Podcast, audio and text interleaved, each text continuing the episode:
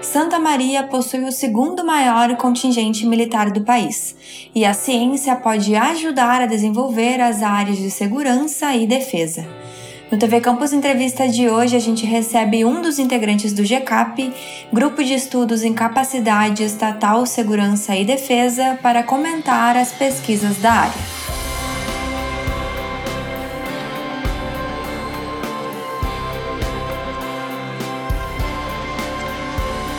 Eu sou Eduarda Costa, estudante de jornalismo na Universidade Federal de Santa Maria.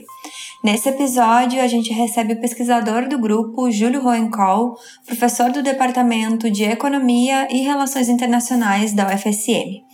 Olá, professor Júlio, seja bem-vindo ao TV Campus Entrevista. Olá, Eduardo, satisfação participar. Professor Júlio, como a inovação tecnológica pode apoiar as áreas de defesa e segurança e de que forma isso ajuda no desenvolvimento econômico e social tanto do país quanto da cidade de Santa Maria? As áreas de, de defesa, segurança, elas são exercício de poder, né, parte geralmente de agentes do Estado, mas não só. Mas esses agentes que usam da força para projetar né, poder político, né, impor respeito, dimensão de soberania, é, elas terem bons equipamentos, certo? terem técnicas capazes de monitorar, de obter informações, e se necessário alguma ação mais força, esses equipamentos têm que ser bons, têm que ser atualizados, têm que ser competitivos frente ao que os potenciais né, uh, alvos de, desse, desse exercício de, de imposição, digamos assim, que às vezes não é conflituosa, é simplesmente uma sinalização, que percebam que esse equipamento e essas técnicas são competitivas, digamos assim, são, uh, são boas no estado da arte que existe. Então, isso é importante que essas forças sempre estejam atualizadas tecnologicamente. E às vezes o seu exercício é, requer é, equipamentos novos que não estão ainda desenvolvidos, ou equipamentos antigos podem ser reatualizados. Isso gera uma oportunidade de desenvolver conhecimento, certo? Conhecimento científico, tecnológico e que às vezes tem também aplicações civis em, em, em versões que, que, que, podem ter a uso civil. Né? Por exemplo, em comunicação, jogos interativos de treinamento, que tem também um, um viés que pode ser usado em outras formas de treinamento para outros usos que não tem nada a ver com defesa. Então, esse acúmulo de conhecimento que é gerado então por demandas de atualização dessa, dessas atividades, defesa e segurança, repercutem, podem repercutir virtuosamente na sociedade por gerarem conhecimento. Então, ela, essa encomenda deles pode gerar um conhecimento que transborda para outras áreas.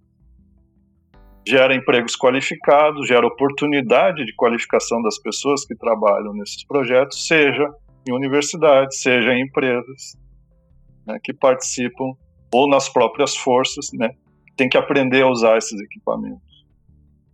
Então, por aí a gente percebe né, que, que a, a, manutenção de uma capacidade técnica boa dessas for forças é, pode repercutir num, em processos de aprendizagem técnica, enfim, que repercutem na, na sociedade.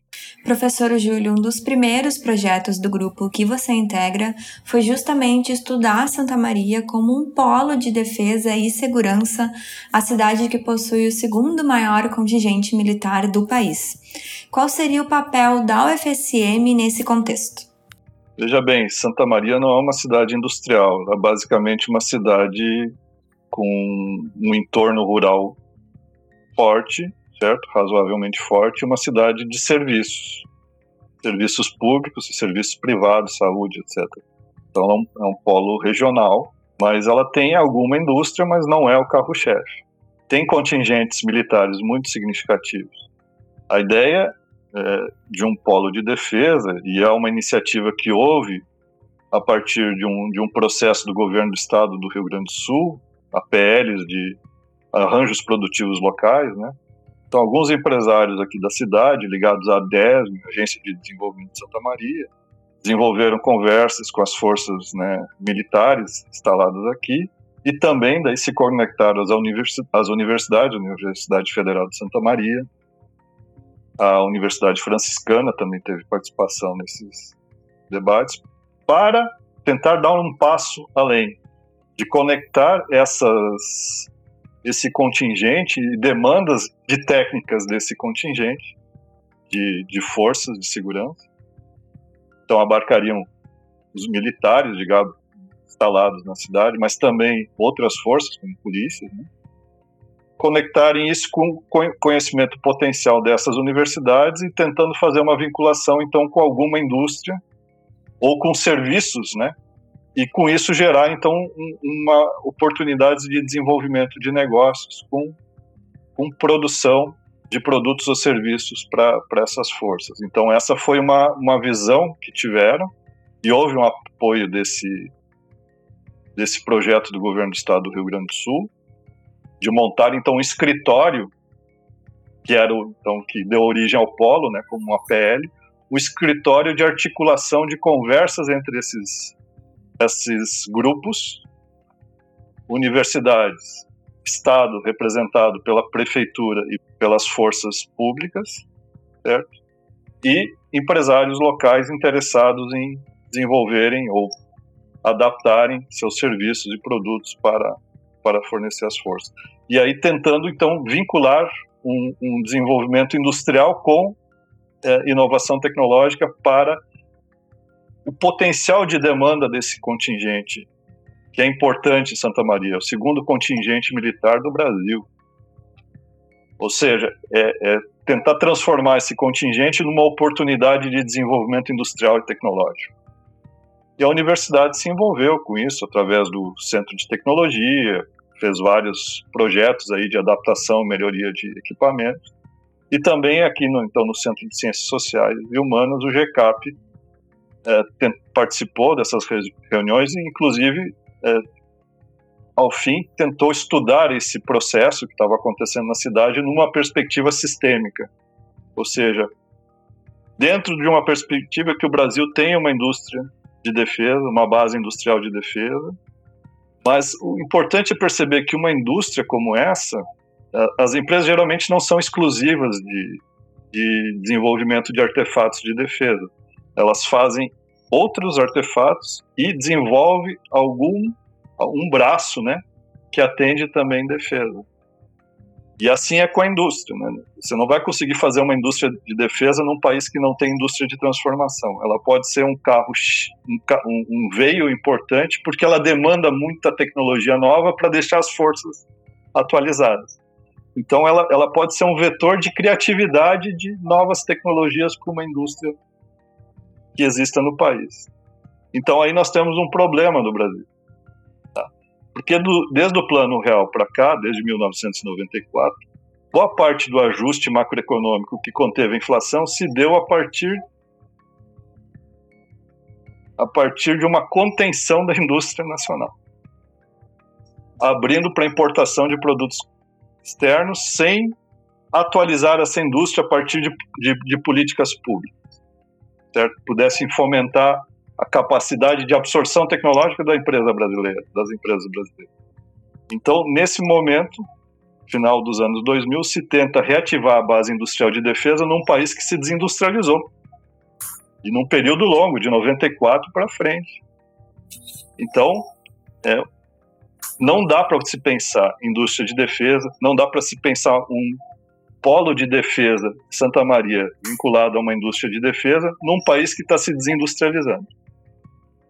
Então a gente tentou ter esse, esse olhar um pouco mais sistêmico sobre o, o, Brasil. Tem que pensar essa indústria, ou a tentativa de ter uma indústria de defesa em Santa Maria, com inovação tecnológica, articulando esses agentes que eu mencionei, universidades, agentes de Estado, iniciativa privada, dentro de uma perspectiva industrial nacional e dentro de uma perspectiva de um sistema de inovação nacional, que abarca universidades, centros de pesquisa, metrologia, INPI, né, Instituto de Propriedade Intelectual, é, órgãos de financiamento, como a FINEP, certo? Tudo isso vai constituindo a própria formação de recursos humanos qualificados, CAP, CNPq, isso tudo constitui um sistema de inovação brasileiro.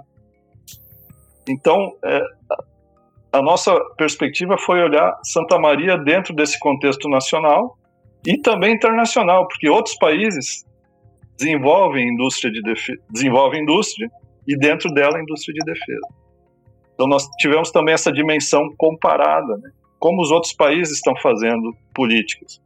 E não só de um ponto de vista econômico, né? como também político, ou geopolítico, como se costuma falar. Quer dizer, esses países têm uma diplomacia que tem interesses diversos, e essa capacidade das suas forças de defesa, às vezes, dá respeitabilidade nos fóruns de negociação.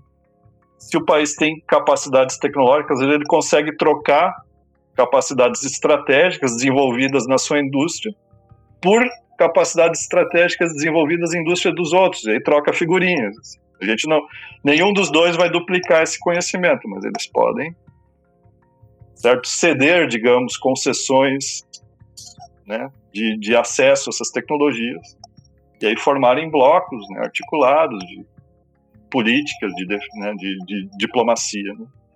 Então essas dimensões elas têm que estar articuladas. Isso é muito difícil porque isso é interdisciplinar, envolve é, ciência política, relações internacionais, em alguma medida até sociologia e economia, no mínimo isso. E tecnologias, daí as engenharias mesmo.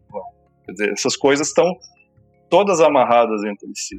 E sobre o GCAP, o Grupo de Estudos em Capacidade Estatal, Segurança e Defesa. Quais são as propostas dos projetos de pesquisa e que ações vocês desenvolvem? O GCAP é um grupo de pesquisa sediado no Departamento de Economia e Relações Internacionais. Então, ele, ele tem projetos de, vinculados a relações internacionais, principalmente. Lá tem um curso de graduação e tem agora também um pós-graduação em relações internacionais. E isso abarca essas questões de geopolítica, de diplomacia, também de internacionalização de empresas e a capacidade do Estado de articular essas, essas ações sempre está em jogo. O Estado que, então, é, é visto também como um centro de poder. E esse departamento também tem, então, esse, esse lado de economia, e também tem um pós-graduação em economia e desenvolvimento, né, que já é uma o desenvolvimento já nos remete também à interdisciplinaridade. Então, o GCAP tem projetos que, que são, perpassam ciência política, relações internacionais, economia, certo? E está no título, no subtítulo do livro, né, instituições, né?